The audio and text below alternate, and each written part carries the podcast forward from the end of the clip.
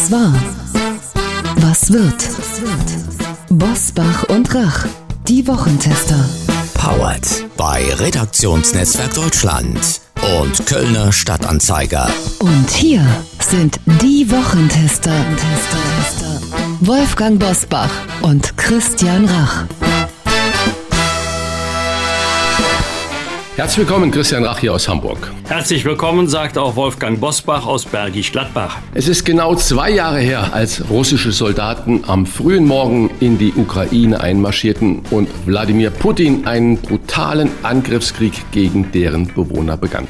Es war Donnerstag, der 24. Februar 2022. Wir waren mitten in der Aufzeichnung eines Gespräches mit Gregor Gysi, für diesen Podcast Die Wochentester. Im Rheinland hatte gerade der Straßenkarneval mit Vorsinn und Kostümen begonnen, als uns parallel Bilder von Panzern erreichten, die auf Kiew zurollten. Wir wollen das Thema heute vertiefen mit einer der härtesten Befürworterinnen militärischer Unterstützung für die Ukraine und wir erörtern im Deutschland Psychogramm, wie groß die Angst der Deutschen vor einem Krieg im eigenen Land ist. Was war, was wird heute mit diesen Themen und diesen Gästen?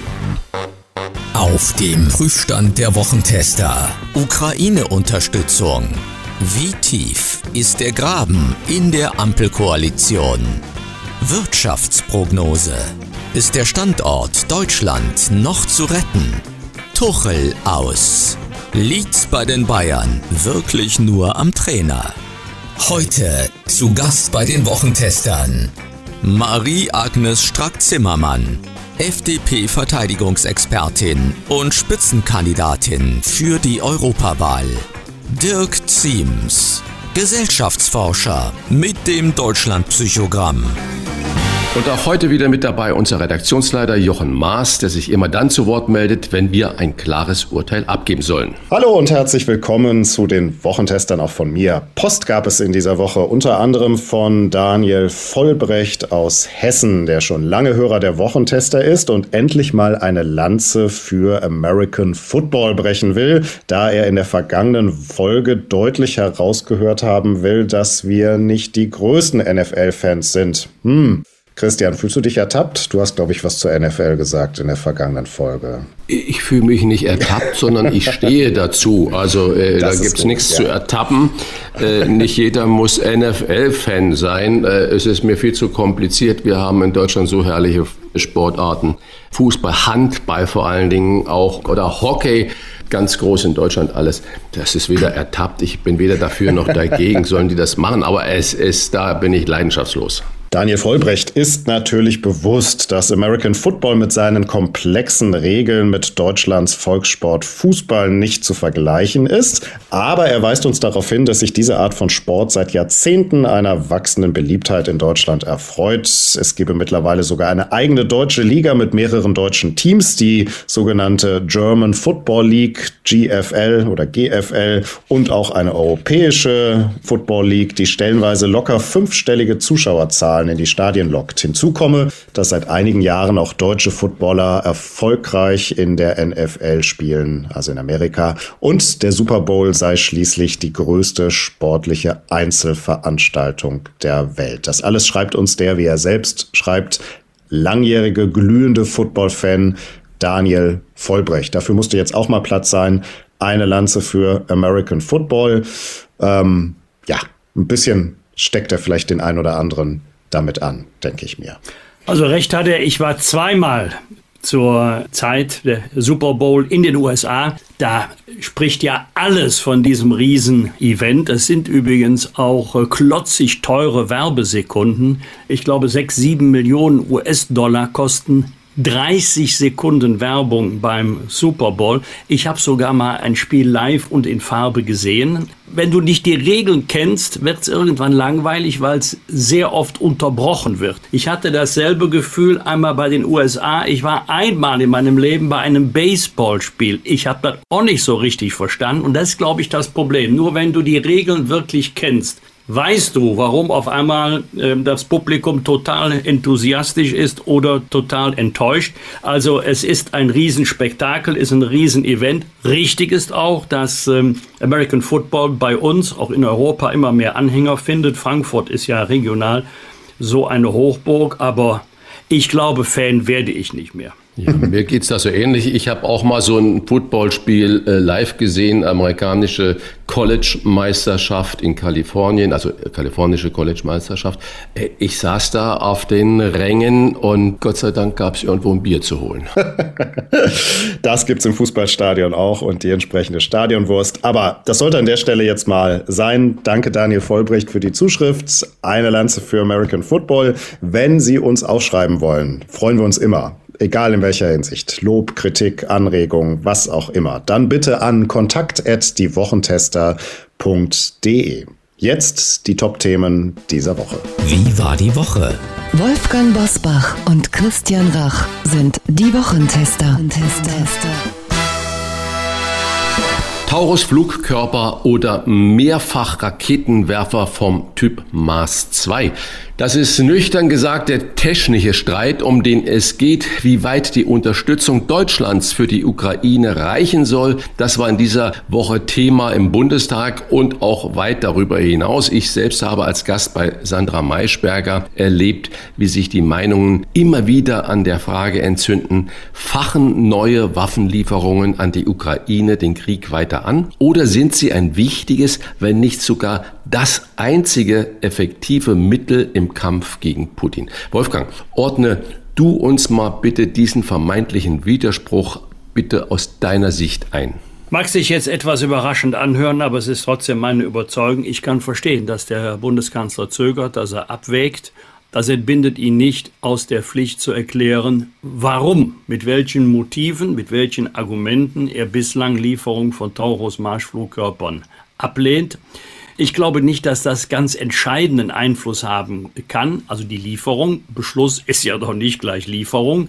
Und dass es durchaus militärisch ein wichtiges Mittel ist für den, und das ist der entscheidende Punkt, Verteidigungskampf der Ukraine. Also alles tun, um der Ukraine zu helfen, alles unterlassen, was zu einer Ausweitung der Kampfhandlungen führen könnte. Im Ergebnis also selbst wenn geliefert würde, muss ich sagen, ich habe schon ein oder zweimal gehört, wenn wir jetzt dieses Waffensystem liefern, das ist der Gamechanger, dann wird Russland sich nicht mehr lange halten können, dann werden sie sich zurückziehen müssen. Danach sieht es im Moment nicht aus. Und ich bin mir, Christian, ganz unsicher, verlängern wir den Krieg oder verkürzen wir das Leiden. Ich fürchte, wir werden mit oder ohne Taurus Zeugen eines zähen Abnutzungskampfes wo keiner so richtig seinem Ziel näher kommt, weder Moskau noch Kiew, wo es am Ende aber immer mehr Opfer zu beklagen gilt. Da muss ich noch einmal nachfragen. Äh, die Linken und auch das Bündnis Sarah Wagenknecht, die sagen ja, noch mehr Waffen verhindern überhaupt die Möglichkeit von Gesprächen mit Putin. Stellt sich bei mir sofort die Frage, glaubst du, dass Putin überhaupt gesprächsbereit ist und würde er dann seine Bedingungen diktieren? Also meine Lebenserfahrung sagt mir, politische Verhandlungen über ein Kriegsende, am besten über einen dauerhaften Frieden, gibt es in dem Moment, wenn beide Seiten nicht mehr glauben, auf dem Schlachtfeld gewinnen zu können. Solange beide Seiten noch glauben, mit militärischen Mitteln ihre Ziele erreichen zu können, worüber sollen sie denn verhandeln? Putin wird garantiert nicht sagen, ich habe es versucht, bin aber gescheitert. Und ich kann mir auch nicht vorstellen, dass Zelensky und die Führung in Kiew sagen, wir haben jetzt, also Stand ja heute, sind wir jetzt schon im dritten Kriegsjahr. Wir haben erhebliche Opfer zu beklagen, wir haben alle Anstrengungen unternommen, hat aber keinen Zweck. Wir treten einen Teil unseres Landes an Putin, an Russland ab. Jetzt mal die Ostukraine. Wenn Sie das sagen würden, ist es nur eine Frage der Zeit, bis Putin auch den Rest haben will. Die Lage wird sich erst dann ändern, wenn eine Seite so unterlegen ist, dass sie zu dem Ergebnis kommt, besser verhandeln als den Krieg verlieren. Keine Woche ohne schlechte Wirtschaftsnachrichten. Die Bundesregierung sieht Deutschland vor einer langen Phase mit geringem Wachstum von nur noch 0,5 Prozent pro Jahr. Für dieses Jahr lautet die Prognose deutlich reduziert auf nur noch 0,2 Prozent Wachstum. Alle sind sich einig, es braucht einen Masterplan. Christian, wie könnte dieser Masterplan aussehen? Was brauchen unsere Unternehmen aktuell besonders dringend? Also nun bin ich natürlich nicht qualifiziert genug, um einen Masterplan für die deutsche Wirtschaft vorzustellen und auszuarbeiten und so weiter und so fort. Da gibt es ja viele schlaue Menschen. Aber jemand äh, wie ich, der selbst jahrelang als Unternehmer tätig war, hat natürlich grundlegende Anliegen an die Politik und vor allen Dingen an die Verwaltung, wo ich glaube, was unglaublich Kreativität und auch Investitions hindert. Ich gebe mal einfach so ein paar Punkte, wo ich dringendst Handlungsbedarf sehe. Dokumentationspflichten. Es ist überbordend. Es muss alles dokumentiert werden. Die Tür, die sich elektrisch öffnet, muss jedes Jahr gewartet werden. Es muss eine Einführung geben an die Mitarbeiter, die durch diese Tür gehen. Das muss dokumentiert werden, die Wartung muss dokumentiert werden, wenn eine Reparatur da ist, muss dokumentiert werden. Das ist nur ein klitzekleines Beispiel. Verwaltungsaufwand, was alles noch geschrieben werden muss, wie doppelt und dreifach die Dinge immer noch auf Papier und sonstiges abgeheftet werden müssen. Es ist unglaublich. Alles Investitions- und vor allen Dingen auch Fortschritts-, Innovationshemmnisse. Es muss schnellere Genehmigungsverfahren geben. Wenn ich vier Jahre darauf warten muss, bis ein blöder kleiner Hallenanbau, wo ich mein Metall lagern kann oder äh, wo der Schreiner eine neue Werkbank aufbauen kann oder, oder, oder genehmigt wird, macht das Ganze in der Planung keinen Sinn mehr. Klammer auf, Klammer zu. In Hamburg hat gerade der Staat selbst verworfen. Bezirk Nord, der größte, flächenmäßig, glaube ich, der größte Bezirk in Hamburg, sollte ein neues Verwaltungszentrum bekommen. Die Genehmigung dafür hat so lange gedauert, dass sie jetzt abblasen, weil es natürlich inzwischen so teuer geworden ist, dass sie sagen, okay, wir können gar nicht mehr neu bauen. Und äh, wenn ich dann aber solche Meldungen oder die faire und wettbewerbsfähige Energiepreise und äh, all das, dass die Nachfolgeregelung sicher ist, dass man nicht sofort denkt, oh Gott, wenn ich meinen kleinen Betrieb mit 100 Mitarbeitern übergebe, der einen Wert an so und so viel hat, dass die Erbschaftssteuer da so zufällt. Das heißt, Rechtssicherheit ist so entscheidend, Planungssicherheit ist so entscheidend. Und wenn ich dann wieder höre, dass man 25.000 Saisonarbeiter aus dem Ausland holen möchte für Niedriglohnsektoren, angebliche Niedriglohnsektoren, äh, dann verstehe ich das Ganze überhaupt nicht mehr. Wir haben in Deutschland über drei Millionen Bürgergeldempfänger. Und von diesen drei Millionen Bürgergeldempfängern gibt es keine 25.000 Menschen, die arbeiten, die da Spaß dran haben, in Würde auch voll bezahlt zu werden und so weiter. Also da läuft vieles in meinen Augen falsch. Geistiger Überbau ist wichtig, aber nur Ideologie ohne Rücksicht auf die Praxis, das geht natürlich überhaupt nicht.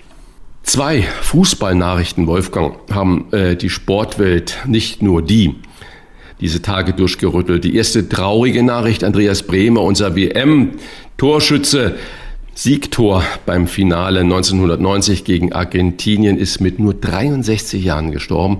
Die äh, zweite Nachricht, Bayern München braucht schon wieder einen neuen Trainer, denn Thomas Tuchel muss im Sommer gehen. Und die dritte Nachricht, die dann noch vorgestern über den ETA ging, die DFL kippt das Investorenvorhaben. Wolfgang, natürlich gedenken wir an die Breme. Und jeder hat natürlich noch das Bild vor Augen. Nach diesem Torschuss und nach dem Schlusspfiff im Stadion in Rom, als Franz Beckenbauer im Anzug alleine und Gedanken verloren über den Platz schlenderte. Aber auch dieses Jubeln von Andi Brehme unvergesslich. Bayern München und DFL. Tuchel soll im Sommer erst gehen, was ich persönlich immer schwierig finde, auf Abruf irgendwo zu sein. Erste Frage an dich, Wolfgang. Beim Rekordmeister Bayern München liegt es wirklich am Trainer? Was ist deine fachliche Analyse, du als Fußballfachmann? Und zweitens, äh, was hältst du von der DFL-Entscheidung, der Investoreinstieg doch nicht zuzulassen?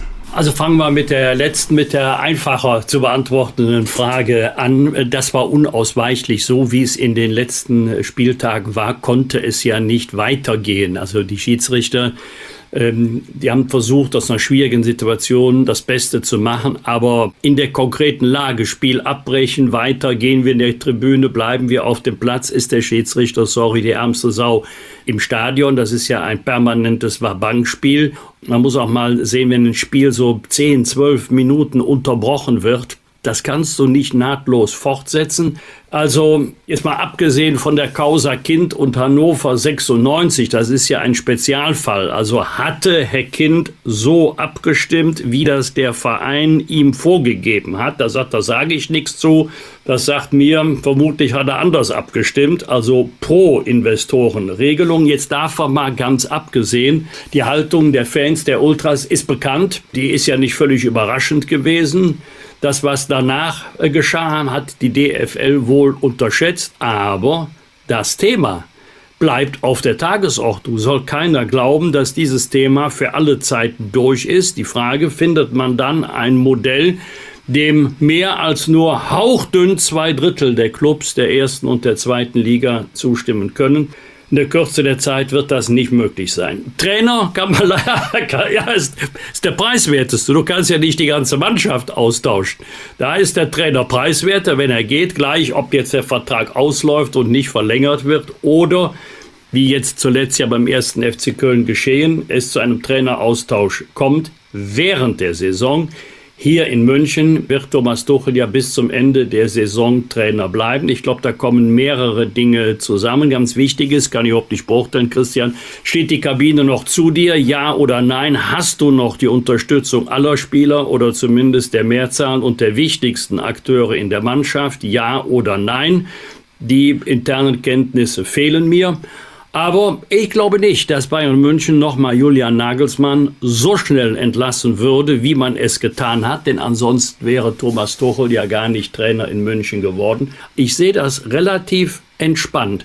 Bayern München muss aus der Sicht eines Fußballfans nicht automatisch jedes Jahr deutscher Meister werden. Muss nicht sein. Jetzt ist mal Bayer Leverkusen vorne. Es wäre schön, wenn es da mal eine Abwechslung gäbe, damit wir nicht jedes Jahr diskutieren, wer wird in dieser Saison wohl Zweiter werden oder wer wird absteigen müssen. Also vielleicht sollte man in München sich auch mal ein Schild aufhängen. Auch andere können gut Fußball spielen. Eins auf jeden Fall zeigt die Causa Bayern München. Du kannst Spieler kaufen. Ja, das kannst du. Aber keine Mannschaft. Eine Mannschaft muss wachsen. Ist immer schon so gewesen. Elf gute Fußballer und dass die alle gut Fußball spielen können, auch die auf der Bank sitzen, das ist ja gar keine Frage. Aber sie müssen nicht gleichzeitig die beste Mannschaft sein. Das muss nicht in allen Mannschaftsteilen harmonieren. Also immer gucken, dass du nicht nur Spieler kaufst, sondern dass auch eine Mannschaft heranreift, die als solche auf dem Platz erkennbar ist. Dank an Andi Brebe, den ich ja auch persönlich kannte oder kennenlernen durfte. Nicht nur für das Tor 1990 beim WM-Endspiel gegen Argentinien. Ich glaube, links unten. Herr Christian, das ist ja ein unglaublich. Du weißt, äh, Millionen, nee, Milliarden gucken dir in diesem Moment zu und es hängt alles an dir. Und Hosiana und Kreuzig, den liegt ja so nah beieinander. Unfassbarer Druck. Da musst du erstmal die Ruhe haben, einen Ball so zu verwandeln. Ich glaube, Kutsche hat auch noch die Ecke geahnt. Trotzdem war der Ball drin, weil er hart genug geschossen war und sehr platziert. Aber er war davon vom Elfmeter mal abgesehen einer der herausragenden Spieler, Außenverteidiger. Der konnte gleich stark mit links wie mit rechts schießen. Er war sicherlich nicht der genialste Techniker, aber das war Herr Schwarzenbeck auch nicht. Und ähm, Franz Beckenbauer konnte wahrscheinlich nur so brillieren, weil es auch solche Spieler wie Schwarzenbeck in seiner Mannschaft gab. Oder Haki Wimmer in Mönchengladbach als Wasserträger für Günter Netzer. Du brauchst diese verschiedenen Spielertypen. Also Hut ab vor Andi Breme. 63 Jahre ist er, Klammer auf nur, Klammer zu, alt geworden. Bitter und tragisch. Darf ich noch eine Nachfrage stellen? Ja. Erstens würde ich einen wunderbaren Satz von Andi Brehme nochmal zitieren. Hast du Scheiße am Fuß, hast du Scheiße am Fuß. Das hat er gesagt. Ja, ein Philosoph. Äh, ein Philosoph, genau, großartig. Das zweite, nochmal zu Bayern München. Glaubst du, dass dieses jetzt veröffentlichte Statement, dass man sich einvernehmlich darauf geeinigt hat, dass Tuchel bis zum Ende der Saison noch Trainer bei Bayern München ist, selbstverständlich, werden wir alles tun, jetzt um doch noch zu gewinnen, dass es aber eigentlich das Eingeständnis ist, dass sie den Kampf um die Meisterschaft schon aufgegeben haben? Äh, nein, das glaube ich nicht. Aber es ist durchaus möglich, dass es Bayern München in dieser Saison nicht stärkt. Das ist möglich, denn dann verlierst du natürlich als Trainer an Autorität, wenn die Mannschaft weiß, den haben wir nur bis Sommer, dann kommt wieder ein anderer, wer immer es sein mag. Dann hast du nicht mehr die Autorität, als wenn die Spieler davon ausgehen, der wird auch nächstes Jahr noch unser Trainer sein. Aber dafür haben wir noch zu viele Spieltage vor der Brust. Jedenfalls ist Bayer Leverkusen jetzt ähm, Favorit, was übrigens die Sache nicht einfacher macht weil jetzt natürlich die Erwartungshaltung besonders hoch ist. Danke für diese lebhafte Debatte. Danke Wolfgang Bosbach für den Satz, du kannst Spieler kaufen, aber keine Mannschaft. Der halt auch noch über diese Folge nach. Eine Debatte dieser Woche wollen wir an dieser Stelle vertiefen mit Marie-Agnes Strack-Zimmermann, Spitzenkandidatin der FDP für die Europawahl und Verteidigungsexpertin ihrer Partei. Die Debatte über die Wahl der richtigen Mittel gegen Wladimir Putin. Jetzt im Gespräch mit den Wochentestern. Klartext, Klartext. Wolfgang Bosbach und Christian Rach sind die Wochentester. Tester, Tester. Was musste sie sich schon alles an Kritik anhören? Und das vor allem, wie ich es selbst äh, dieser Woche als Gast bei Sandra Maischberger erlebt habe, weil sie hart für ihre Position eintritt und keinen Raum für Geschwafel des politischen Gegners freigibt. Umso härter muss es sie treffen, wenn ihr Bildvize Paul Ronsheimer Feigheit vorwirft und über sie schreibt, in Talkshows laut, im Parlament kleinlaut. Dieser Bildkommentar erschien Mitte Januar diesen Jahres, als sie einen Antrag der Union für Taurus Flugkörper nicht unterstützen wollte. Warum sie nun doch dafür ist, das fragen wir Marie-Agnes Strack-Zimmermann, Verteidigungsexpertin der FDP. Herzlich willkommen bei den Wochentestern. Ich grüße Sie herzlich und danke für die Einladung. Frau Strack-Zimmermann, erst feige bei der Union, jetzt mutig gegen Scholz. Was hat Sie denn in den vergangenen Wochen so umgestimmt? Oder hat man Sie Sie damals nur falsch verstanden? Nein, ähm, also ich lasse mich jetzt nicht von Schlagzeilen in irgendeiner Form in die ein oder andere Richtung schieben. Ich glaube, so gut kennt mich jeder. Äh, die Tatsache war, dass die Union in einem äh, gewissermaßen einen Antrag, Taurus zu liefern, aufgesetzt hat auf den Bericht der Wehrbeauftragten. Also sozusagen aus der Hüfte geschossen kam und einen Tagesordnungspunkt nutzte, der damit gar nichts zu tun hat. Und dieses Stöckchen darf man natürlich hinhalten, aber über sowas springe ich nicht. Was aber im Gegensatz zu seiner Zeit heute anders ist, dass wir seinerzeit gesagt haben, dass wir gemeinsam mit SPD und Grünen und die Freien Demokraten einen Antrag stellen wollen anlässlich des zweiten Jahrestages der russischen Invasion in die Ukraine und das haben wir gemacht, das haben wir jetzt vorgelegt. Übrigens ein ausgesprochen guter Antrag, viele Punkte, auch mit Visionen, was kommt nach dem Krieg, Aufbau der Ukraine, was können wir tun. Ich glaube allerdings, wenn ich das kurz sagen darf, zentral auch in diesem Antrag ist, dass wir wollen, dass die Ukraine gewinnt und dass sie perspektivisch neben der Mitgliedschaft der Europäischen Union auch Mitglied der NATO wird. Das ist nämlich in Deutschland durchaus, wir erinnern uns, auch in der Vergangenheit abgelehnt oder anders diskutiert worden. Lange Rede, letztendlich haben wir dann verhandelt. Nochmal, das ist ein sehr guter Antrag. Das Thema Taurus wurde umschrieben ähm, in dem man eben nochmal erklärt hat, dass es um ein weitreichendes Waffensystem sich handelt, was auch hinter der Front sozusagen zum Einsatz kam. Das war der Situation geschuldet, dass unsere Partner äh, explizit den Terminus Taurus nicht in dem Antrag haben wollten. Das ist so, wenn man gemeinsam einen Antrag macht. Ist jetzt auch nicht wirklich erstaunlich.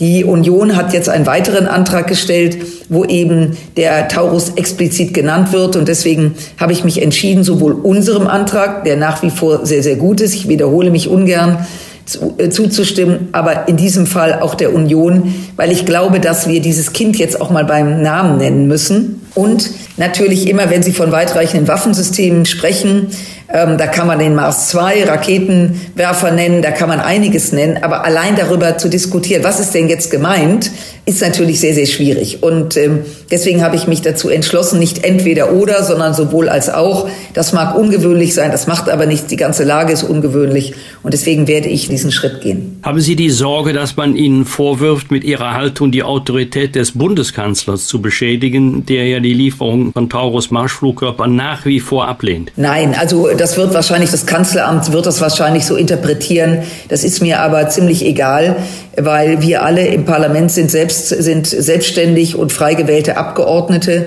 und nicht zwingend der ausführende Arm der Exekutive, also des Kanzleramtes. Und das zwischen Regierung und Kanzleramt beziehungsweise zwischen Parlamentariern diskutiert wird, ist nun Gott sei Dank so alt, wie unsere Demokratie alt ist. Ähm, und insofern ist das, glaube ich, eine Erklärung, die ich gerade versucht habe rüberzubringen. Die ist in sich schlüssig, sie entspricht meiner Überzeugung. Sie hat auch etwas mit meiner Glaubwürdigkeit zu tun, dass ich zwei Jahre wirklich darum ringe, alles der Ukraine zukommen zu lassen, neben humanitär und wirtschaftlicher Hilfe eben auch Waffen, ja auch schwere Waffen, damit sie diesen Überfall der Russen überlebt und diesen Krieg gewinnt. Und da kann man natürlich immer darüber diskutieren, was schickt man. Und ich gutiere natürlich auch, dass ein Kanzler und alle anderen auch sich Gedanken machen, ist das, macht das mehr Sinn, macht das weniger Sinn? Darum geht es gar nicht. Es geht darum, dass wir über etwas diskutieren seit Monaten. Und das Schlimme ist, wir haben das ja schon mit den Panzern gemacht. Und es ist ja nicht so, äh, dass die Putins dieser Erde ihre Hände in den Schoß legen und gucken, auch was passiert da, sondern diese lange Diskussion führt ja dazu, dass die russische Armee sich darauf einstellt. Bei den Panzern war es so, die haben dann über Jahre, äh, besser gesagt über Monate, haben die dann äh, über viele Kilometer, hunderte von Kilometern Gräben ausgehoben, vollgepackt mit Minen, so dass ein möglicher Angriff mit Kampfpanzern eben dadurch erschwert wurde. Und deswegen sind diese Dauerdiskussionen sind zwar demokratisch gut und transparent, aber wenn es um Geschwindigkeit geht, also auch den Gegner zu überraschen, ist das natürlich Gift. Wenn Sie jetzt sagen Geschwindigkeit und überraschen, da muss ich jetzt ein Wort von Frau Wagenknecht, Sarah Wagenknecht zitieren, die nennt diese Anträge und vermutlich die handelnden Personen dann kriegsbesoffen. Das heißt also, Betrunkener hat ja eigentlich in der Regel kaum eine Geschwindigkeit. Deswegen mal die Frage an Sie, sind Sie kriegsbesoffen? Diese Ausführung von Frau Wagenknecht habe ich mir abgewöhnt zu kommentieren. Frau Wagenknecht gehörte auch zu der Fraktion, die unmittelbar bevor Russland angegriffen hat, äh, immer wieder betont hat, das macht Putin nicht, der kommt gar nicht auf die Idee, warum soll der das machen, die in einer Talkshow äh, auch äh, mal so am Rande gesagt hat, ja, Vergewaltigungen sind nicht schön, gehören aber zum Krieg dazu, kann man bei Hart aber fair letzten Jahres sich alles live und in Farbe anhören. Also diese Kommentierung ähm, lasse ich sein. Aber ich glaube, man muss den Wagenknechts dieser Welt mal klar machen, was in dieser Ukraine passiert. Da wird gemordet, da wird vergewaltigt, da wird verschleppt, da wird gefoltert, da werden Kriegsgefangene werden kastriert, um das mal ganz deutlich zu sagen. Und deswegen ist keiner hier besoffen, sondern möglicherweise die, die das einfach nicht sehen wollen. Und ähm, insofern sehe ich das relativ entspannt. Wir sind ja in einem freien Land. Das ist ein glücklicher Umstand, weil er Frau Wagenknecht zu der Fraktion gehört, die dirigiert gerne hart von oben nach unten, wo dann unterschiedliche Meinungen auch nicht wirklich gutiert werden. Insofern, es ist wie es ist. Wir führen diese Diskussion und das mit aller Deutlichkeit. Wie schwer ist es zu definieren, bis zu welcher roten Linie die militärische Unterstützung der Ukraine durch Deutschland, Europa, NATO-Mitgliedstaaten gehen darf? Oder wo ist für Sie die rote Linie? Also es gibt nur eine rote Linie und die ist am 24. Februar 2022 überschritten worden, nämlich als Putin die Ukraine überfallen hat. Ein völkerrechtswidriger Angriff. Es ist ja nach dem Zweiten Weltkrieg, so hat sich ja auch die UN gegründet, eben klar definiert, dass es eben einen Angriff auf ein anderes Land schlichtweg nicht mehr geben darf, um dieses einzukassieren. Und Putin verletzt damit das Völkerrecht. Und das Völkerrecht gibt aber auch her, dass sich das entsprechend überfallene Land mit allem, was es kann, wehret darf und dass Partner dieses Landes dieses unterstützen darf. Ähm, und insofern ist, finde ich, die Definition relativ einfach. Wir müssen uns daran halten, wir sollten uns daran halten, das tun wir auch, damit wir uns nicht selbst ins Unrecht setzen. Aber wie gesagt, dieses Reden, noch eine rote Linie und noch eine rote Linie, wissen Sie, ich bin einfach zutiefst überzeugt davon und ich behaupte, ich weiß das auch, äh, dass Putin kein, Putin hat Respekt vor der Stärke des Gegners. Aber wenn er Schwäche riecht, dann greift er eben zu. Und das ist eben äh, die, die Sichtweise eines Mannes, der brutal ist, der, ähm, äh, wie gesagt, ein Verbrecher ist, der hat einen anderen Maßstab als wir, die wir uns bemühen, einen moralischen Kompass zu haben. Sie haben es gerade schon gesagt, Sie glauben, dass Putin nur die Sprache der Stärke versteht. Wäre das dann auch die einzige Sprache, dass man halt wirklich nur sich völlig bewaffnen muss, um dieser Sprache der Stärke, der Logik des Krieges äh, folgen zu können? Naja, Sie spielen wahrscheinlich darauf an, wie auch nachvollziehbar andere, was, was passiert eigentlich mit, den, mit der Diplomatie weil in großen Kriegen wird immer versucht, hinter den Kulissen auf die Kriegsparteien einzuwirken, dass es zum Frieden kommt. Und ich glaube, es ist eine Binse zu behaupten, dass wir alle ähm, glücklich wären, wenn dieser Krieg zu Ende geht. Jetzt haben wir es mit Putin, mit einem Diktator zu tun, der ja 2007 bei der Münchner Sicherheitskonferenz das erste Mal und auch jetzt auch ganz klar artikuliert, er möchte die komplette Ukraine russisch machen. Er möchte die komplette Ukraine zurückführen in diese große Sowjetunion. Er hat ja 2007, kann man bei YouTube sich anschauen, eben darüber gesprochen. Für ihn ist das Ende der Sowjetunion der Albtraum der Geschichte. Und er erzählt jetzt seine Geschichte, ein Narrativ, was bedauerlicherweise auch einige Leute in Deutschland übernommen haben, dass nämlich Russland, die Ukraine, sozusagen das kleine Russland und Belarus, Weißrussland zusammengehört. Er glaubt also im Recht zu sein und sich mit so jemand an den Tisch zu setzen, macht natürlich nur Sinn, erstens aus der Stärke heraus und zweitens, wenn es auch eine Möglichkeit gibt, in den Frieden einzutreten. Wenn aber da einer sagt und sagt, ich hol mir erst die Ostukraine. Übrigens, die Ostukraine ist so groß wie Portugal. Und wenn ich das, äh, wenn ich da einen Haken dran gemacht habe, komme ich in ein paar Jahren wieder und hole mir den Rest der Ukraine. Denn 80 Prozent der Ukraine ist ja noch frei, um auch mal eine gute Nachricht heute zu verkünden dann muss man sich einfach klar machen, dass Putin kein Gesprächspartner ist. Und wenn er das sagt, er sei für Frieden und Gespräche, dann eben unter diesem Label, dass er das bekommt, was er will. Darauf kann man eingehen. Ich muss dazu sagen, dass wir als Deutsche da auch keine Karten im Spiel haben. Letztlich entscheidet natürlich die Ukraine, wann sie sich an den Tisch setzt. Aber das wird nur aus der Stärke heraus passieren. Und ich mache mir einfach Gedanken, dass wir sehr leicht in eine gewisse Naivität uns auch bewegen. Und wenn man sich die Geschichte traurig genug der großen Kriege anschaut, sind die immer militärisch entschieden worden. Es hat sich keiner mit Adolf Hitler an einen Tisch gesetzt. Es hat sich keiner mit den Verbrechern dieser Erde an den Tisch gesetzt, sondern es wurde sozusagen für die Verbrecher militärisch auswegslos. Ob wir so weit, ob die Ukraine so weit kommt, in Russland ist angesichts der Stärke, der militärischen Stärke Russlands zu bezweifeln. Aber wie gesagt, es wäre fahrlässig, die Ostukraine zu opfern. Übrigens auch in unserem Antrag heute legen wir auch Wert darauf, dass wir die Grenzen der Ukraine aus dem Jahre 1991, dazu gehört übrigens auch die Krim, akzeptieren. Und ähm, insofern ähm, wird die Diplomatie da einiges zu tun haben, aber nochmal nur aus der Stärke heraus. Zu glauben, dass Putin sich einlässt ähm, auf uns, die wir mit Tränen in den Augen da sitzen, das ist eine Tragödie, aber die Realität ist leider anders. Sie haben gerade zumindest sinngemäß gesagt, wir haben keine Karten im Spiel. Damit wird ja nicht die FDP gemeint sein. Wahrscheinlich meinen Sie die Bundesrepublik Deutschland. Meinen Sie da auch die EU, die NATO? Also gibt es nur eine Macht, die da Karten im Spiel hat, die USA? Also selbstverständlich meinte ich das jetzt nicht parteipolitisch, sondern natürlich ähm, aus der Sicht Deutschlands, aus der Sicht als Mitglied der EU, als Sicht als Mitglied der NATO. Ja, ich glaube, dass die USA eine Rolle spielen. Es wird ja immer kolportiert, dass da ein Stellvertreterkrieg zwischen den USA und Russland. Soweit gehe ich auf keinen Fall, denn wenn äh, die Vereinigten Staaten dieses so sähen, würden sie deutlich mehr tun. Sie tun extrem viel. Ähm, aber dann würden sie rustikaler in diesen Krieg gehen. Das tun sie nicht. Insofern halte ich das nicht für einen Stellvertreterkrieg. Aber richtig ist, wenn die Ukraine ihre Linie gefunden hat, Möglicherweise würde sie das mit den Partnern USA, möglicherweise auch mit uns, möglicherweise auch mit der Europäischen Union im Vorfeld besprechen. Aber ich glaube, dass letztlich die Ukraine für sich entscheiden muss, denn die Ukrainer kämpfen ja. Die sind ja seit zwei Jahren unter Feuer. Dort wird ja gestorben und gelitten. Und ähm, das Problem ist, dass eine Unterwerfung eben kein Frieden ist. Eine Unterwerfung äh, provoziert den nächsten Krieg.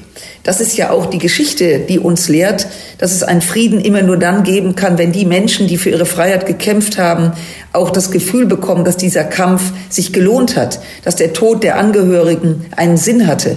Und deswegen ist eine russische Unterwerfung kein Sieg. Und auch das lehrt die Geschichte, fruchtet oder, oder zielt im Grunde darauf ab, dass äh, Probleme eingefroren werden und irgendwann tauen sie auf und dann ist der nächste Krieg vorprogrammiert. Und ein Frieden muss sich eben damit beschäftigen, um das, um das abgelutschte Wort nachhaltig mal zu nennen, eben nachhaltig zu sein. Frau Schack-Zimmermann, nochmal zu der Logik des Krieges, Logik der Waffenlieferungen. Wenn man das so weiterdenkt, wann wäre denn der Krieg militärisch beendet? Und ist das überhaupt vorstellbar, dass Russland aufgibt oder dass man gegen Russland gewinnt? Ich mache mal ein anderes Szenario, die Aufrüstung und Taurus und was weiß ich für Waffensysteme. Ich bin da kein Experte.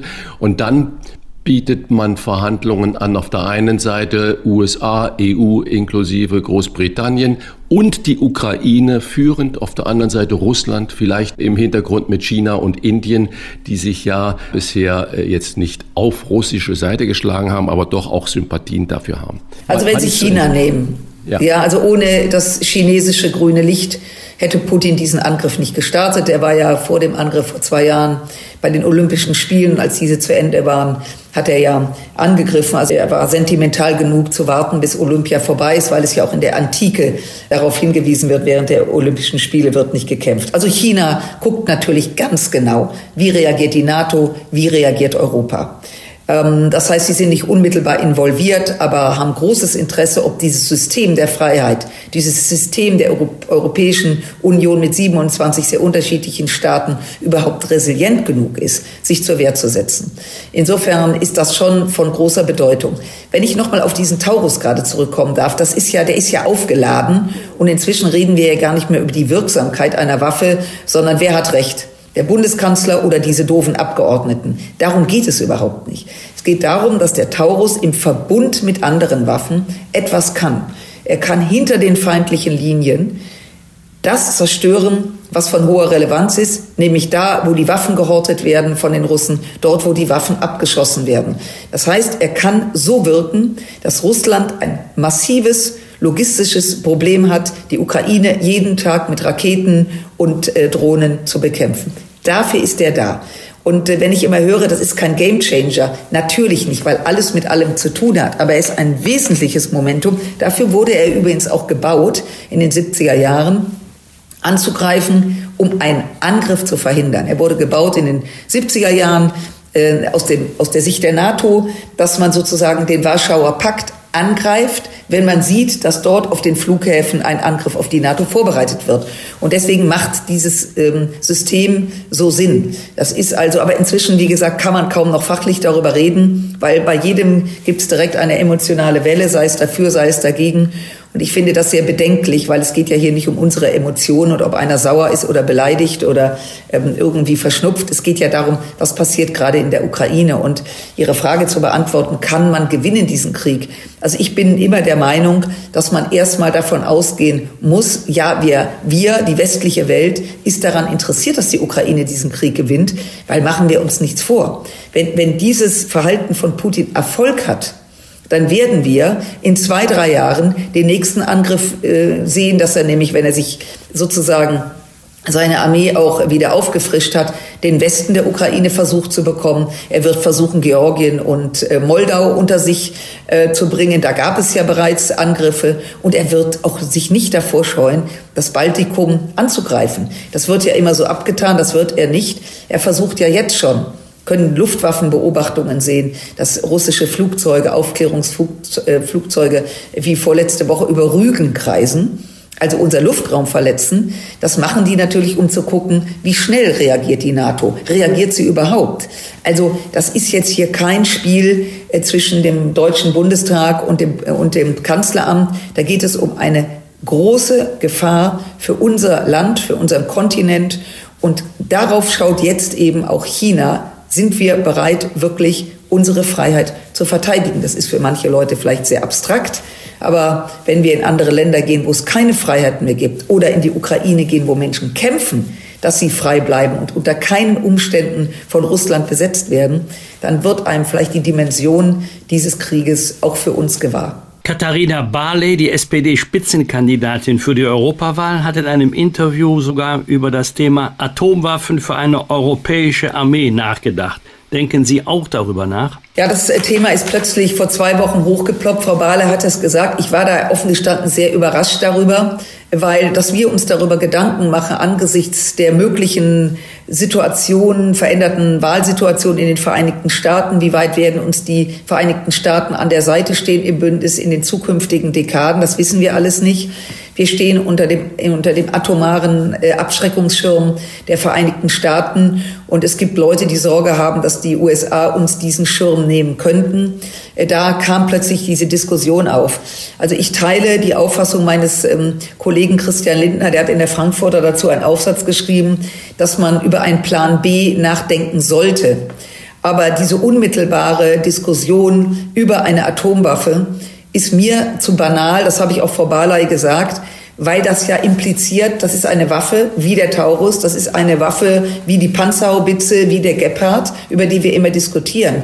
Die Atombomben sind Massenvernichtungswaffen und die werden eben nicht aufgestellt, dass sie irgendwann mal eingesetzt werden, im Gegensatz zu den von mir genannten geraden Systemen, sondern dass sie eben nie eingesetzt werden. Und dahinter verbirgt sich eine überragende Logistik, ein überragendes Szenario, damit sie eben nicht zum Einsatz kommt. Das mal so locker vom Hocker zu diskutieren, halte ich für fatal. Wir machen den Menschen Angst. Sowas gehört in Fachgremien. Deswegen bin ich überhaupt kein Freund davon und bin auch froh, dass sich offensichtlich diese Diskussion äh, auch wieder beruhigt hat, weil dass man Plan B haben muss, unbedingt, dass wir überlegen müssen, kann Frankreich in Kombination mit Großbritannien diese Möglichkeit erfüllen. Ich sage Ihnen rein fachlich, das werden die vorerst nicht können. Ähm, der amerikanische Schutzschirm ist eine andere Liga, aber mit diesen Ländern, Frankreich in der EU, Großbritannien nicht Teil der EU, aber militärischer Partner, das macht auf alle Fälle Sinn, aber das ist so komplex, das Thema. Das sollten wir aus der guten Stube raushalten. Das überfordert, glaube ich, uns auch alle.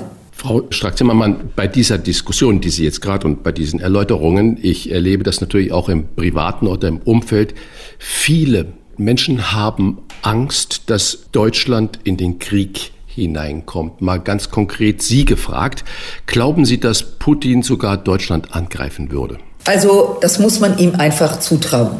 Es wäre fatal zu sagen, das wird er schon nicht machen. Weil 2007 hat er das Szenario, was wir heute erleben, angekündigt und alle haben zugehört. Keiner hat hingehört, keiner hat reagiert. Ich würde übrigens dringend, dringend immer wieder darum bitten, dass wir jedem zuhören. Einem äh, wir müssen zuhören, was in China gesagt wird. Da wird übrigens im KP-Programm 2015 war das ganz deutlich runtergebrochen, dass man so lange den Handel mit Europa sucht, solange es für China sinnvoll ist. Es war gerade, es gibt eine Studie in Oxford, da wurden in, in China die Leute befragt, mehrere Fragen. Und eine Frage ähm, wurde beantwortet, glauben Sie, dass es die EU auf lange Sicht gibt? Und die Mehrheit der Chinesen sagt, in 20 Jahren ist die EU weg. Also auf was ich hinaus will, ist, wir müssen zuhören. Ja, Putin ist das zuzutrauen. Ich möchte den Menschen aber die Angst in Deutschland nehmen. Es wird jetzt an uns liegen, dass er es nicht wagt. Und jetzt kommt die NATO ins Spiel. Wir sind 30 Staaten, Finnland ist dazugekommen als 31. Jetzt kommt Schweden dazu. Die NATO ist ein großes Militärbündnis, was verteidigt. Die NATO schützt eine Milliarde Menschen. Und die NATO ist nicht hirntot, wie der französische Präsident mal gesagt hat, sondern wacher denn je. Aber uns obliegt es jetzt, die NATO, unsere Kräfte im Rahmen der NATO, die Bundeswehr zu stärken dass wir als Teil der NATO unsere Rolle spielen in unterschiedlichen Szenarien. Deswegen wollen wir ja auch in Litauen eine Brigade aufbauen. Heißt, sich für den Krieg zu rüsten, damit er nie eintritt. Das ist die Botschaft und die ist nicht von mir, sondern die haben schon die alten Griechen oder Römer schon artikuliert. Wer stark ist, wird nicht angegriffen. Und wir rüsten für den Krieg, damit der Krieg nie zu uns kommt. Das muss die Antwort sein. Und unsere Aufgabe in der Politik ist, das den Menschen zu erklären. Das ist nicht profan. Ich habe großes Verständnis.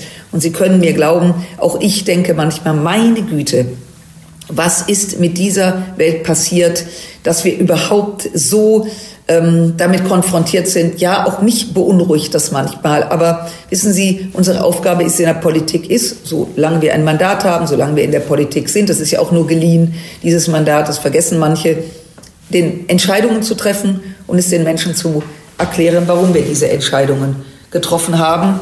Das ist unser Job und ich hoffe, er gelingt uns. Sie haben es vorhin in einem anderen Zusammenhang, ähm, Thema Katharina Barley und ihre Äußerungen schon angedeutet.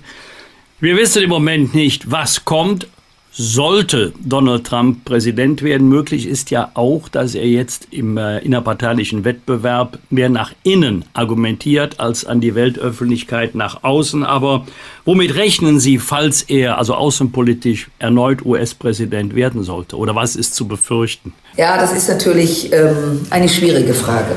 Sie haben völlig recht, es ist ja noch völlig unklar. Er hat jetzt zwei Vorwahlen gewonnen, aber die Wahrscheinlichkeit, dass er nominiert wird, ist groß.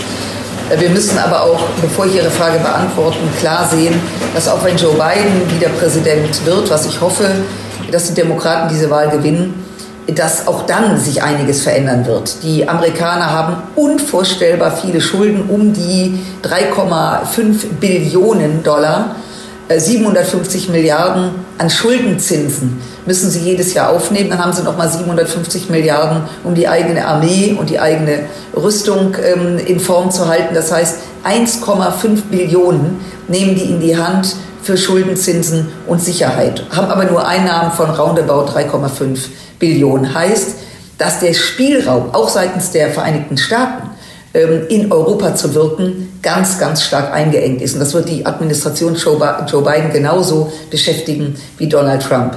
Die Frage wird sein, will sich Trump zurückziehen? Ich kann Ihnen das nicht wirklich sagen. Da gibt es ja viele Militärs. Und äh, die werden ihrem Präsidenten schon klar machen, was das bedeutet, die Hand von Europa zu nehmen. Ich erinnere mich, dass Trump ja auch mal angezeigt hat, dass alle Amerikaner äh, nach, äh, aus, aus Deutschland abgezogen werden. Und da haben die Generäle hier, die Amerikaner, gesagt, ja, ja, wir prüfen mal. So nach dem Motto, Präsidenten kommen und gehen und wir bleiben. Und da ist bis dato nichts passiert. Aber wir müssen natürlich immer damit rechnen, weil der Mann ist komplett unberechenbar, dass er irgendeinen Irrsinn befehligt. Er hat ja auch auf die Frage, ob er Diktator werden wolle, geantwortet, nur am ersten Tag. Heißt, 24 Stunden kann er eine Unterschrift nach der anderen setzen. Und dann hätten wir ein Problem. Und deswegen ist es wirklich wichtig, an die Freundschaft nicht nur zu glauben, sondern sie zu pflegen mit den Vereinigten Staaten und gleichzeitig als Europäer viel, viel, viel stärker zu werden. Wir müssen Geld in die Hand nehmen, wir müssen unsere eigene Verteidigung organisieren. Darüber könnten wir drei jetzt die nächste Stunde sprechen, wie sowas auszusehen hat. Aber der, der, der Moment ist gekommen, wo wir wirklich europäisch denken müssen und uns nicht darauf verlassen können, wenn hier Probleme gibt, dann lösen die Amerikaner das schon für uns. Dann weg von der amerikanischen Wahl, die ja noch lange nicht entschieden ist, hin zur Europawahl. Sie sind ja Spitzenkandidatin für die FDP. Und wenn ich mir jetzt das gesamte Gemenge in Europa mal anschaue und auf ein mögliches Ergebnis der Europawahl spekuliere, wie groß glauben Sie, ist die Gefahr eines Rechtsrucks in Europa und was würde das für den Zusammenhalt der EU bedeuten? Also man soll ja nicht unken und das Dramatische schon sehen, man darf aber auch nicht naiv sein. Wir sehen in ganz Europa und ja äh, schlimmerweise ähm, in, in Deutschland auch, äh, wo ja äh, die AfD, ich nenne die gerne die, ähm, der, den Albtraum Deutschlands, definitiv nicht die Alternative, äh, sehr stark geworden sind. Und das äh, haben andere Länder uns ja schon vorgemacht, wenn sie nach Frankreich oder Italien schauen. Also dass die Gefahr, dass diejenigen ins Europaparlament einziehen, die letztlich das Europaparlament auflösen wollen, also die kommen sozusagen in die Hütte rein, um sie dann von innen anzuzünden, das ist ja äh, schon dramatisch genug. Und diese Gefahr muss man mitdenken. Und deswegen wird es unsere Aufgabe sein, in der Bundesrepublik und hoffentlich auch bei unseren Partnern in den anderen Ländern, die Demokraten stark zu machen. Also viele Menschen zu, äh, mobilisieren, zur Wahl zu gehen. Das ist nicht irgendeine Wahl. Über die Hälfte der Gesetze wird in Europa gemacht, sodass wir die radikalen Kräfte, übrigens auch die Linken, dazu gehört auch äh, die vorhin genannte Frau Wagenknecht, dass wir diese Parteien klein halten. Und das können wir nur, indem Demokraten Demokraten mobilisieren. Also, dass wir qua Masse eben äh, diese Parteien klein halten. Denn wenn die Demokraten nicht zur Wahl gehen, dann werden natürlich äh, diese Parteien entsprechend groß werden. Also das wird jetzt unsere Aufgabe sein, dass jeder äh, an die Wahlurne geht, um das Problem zu lösen. Alexei Nawalny war ja für viele ein Hoffnungsträger für ein anderes Russland. Sehen Sie jemanden, der seinen Platz einnehmen könnte? Nein, das kann ich nicht wirklich beurteilen. Ich glaube, dass er ein Ausnahmeoppositioneller war, der sich ja auch entwickelt hat erst in diese Rolle. Er ist ja, nachdem er vergiftet worden ist in Berlin, freiwillig zurückgegangen in das Russland, von dem er wusste, das hat er auch immer angekündigt, dass er weiß, dass der Tag kommen wird, wo man ihn umbringt. Er hat das artikuliert, er hat vor zwei Jahren ein, gab es, gab es ähm, eine, äh, eine, also so einen Bericht über ihn, eine Dokumentation in einem amerikanischen Sender. Und äh, da waren seine letzten Worte äh, so ungefähr, dass ähm, das Böse dann Erfolg hat, wenn eben gute Menschen nichts tun. Und er hat die Leute aufgefordert, eben nicht untätig zu bleiben. Also er war sich der Gefahr und der Endlichkeit ähm, seines Lebens bewusst. Und es wird mit Sicherheit solche Menschen geben, ähm, ganz sicher. Es waren ja auch viele, viele, viele Russen sehr mutig, haben Blumen hingelegt mit dem Erfolg, dass sie jetzt an die Front eingezogen werden, dass sie im Gefängnis sitzen. Also die, die Blumen hingelegt haben, waren ja unglaublich mutig. Und natürlich wird es da den einen oder anderen geben, der möglicherweise dieses Charisma, diesen Mut hat. Aber ich könnte Ihnen keinen Namen nennen und machen wir uns nichts vor. Wir sind alle keine Helden. Und wenn es um das Leben geht, müssen Sie sich vorstellen, dass Nawalny in der, in, in, in, im Norden von Sibirien saß, unter, unter brutalsten Umständen gequält wurde, mit Kälte und Hitze. Ähm, und sowas zu ertragen, das ist schon, wie gesagt, Helden gibt es wenig und ich glaube nicht, dass wir das ertragen würden. Und deswegen wird die Zahl derer, äh, überschaubar sein. Aber mit Sicherheit wird es den einen oder anderen geben, der diese Stärke hat. Ich wiederhole das jetzt mal im Moment mit meinen Worten. Sie haben vorhin zumindest sinngemäß gesagt, also Frieden ist ja mehr als die Abwesenheit von Krieg. Können Sie sich eine Situation vorstellen, wo weder Russland ein Ziel erreichen kann, noch die Ukraine die komplette Befreiung des Landes, sodass es einen Stillstand gibt, der nur noch Opfer kostet auf beiden Seiten? Naja, vorstellbar ist das natürlich alles. Ich habe mir viel größere Sorge, dass irgendwann dieser Konflikt eingefroren wird, weil so reagiert die Welt im Grunde immer. Aber machen wir uns nichts vor, wenn Sie heute irgendein fieses Butterbrot, ein vergammeltes einfrieren, und sie tauen es in 20 Jahren wieder auf, dann bleibt es ein fieses Butterbrot. Und das ist das Problem. Wir sehen in vielen Krisenherden dieser Welt, von denen wir glaubten, sie sind gelöst, dass sie selbst 20 Jahre später wieder da sind, dass die nächste Generation, von der man annehmen könnte, dass sie das anders sieht, wieder alarmiert ist. Und deswegen hoffe ich, dass es eine Lösung gibt. Aber äh, wie gesagt, das wird letztlich auch die Fähigkeit sein derer, die verhandeln, denn irgendwann wird auch dieser Krieg zu Ende gehen. Eine abschließende Frage zur Ampel, nochmal zu Ihrer Regierungspartnern. Ich zitiere nochmal Paul Ronsheimer, der ja beim Maischberger sagte, er sei das Geheule der FDP, was die Ampel angeht, leid. Für Geheule sind Sie nun ja wirklich nicht bekannt, Frau Strack-Zimmermann, aber äh, heulen bei Ihnen denn andere zu viel? Nein, ich glaube nicht, dass wir heulen, sondern wir arbeiten in einer Konstellation zusammen äh, die äh, eine Herausforderung ist, aber das sind Koalitionen, denken wir an die große Koalition. Äh, Herr Bosbach kann da mit Sicherheit ein Lied von singen, der war ja auch ein streitbarer Vorsitzender eines Ausschusses. Da geht man manchmal nach Hause und denkt, lieb, liebes bisschen Leute.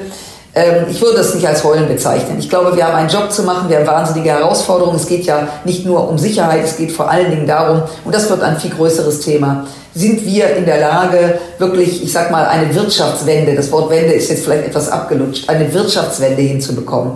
Weil, wissen Sie, wenn wir diese Wirtschaft nicht in die Gänge bekommen, äh, wenn wir nicht ähm, Unternehmen unterstützen, erfolgreich zu sein, dann wird es diesem Land schlechter gehen. Und wenn es diesem Land wirtschaftlich schlechter geht, werden wir auch weniger für Sicherheit tun können, für äußere Sicherheit.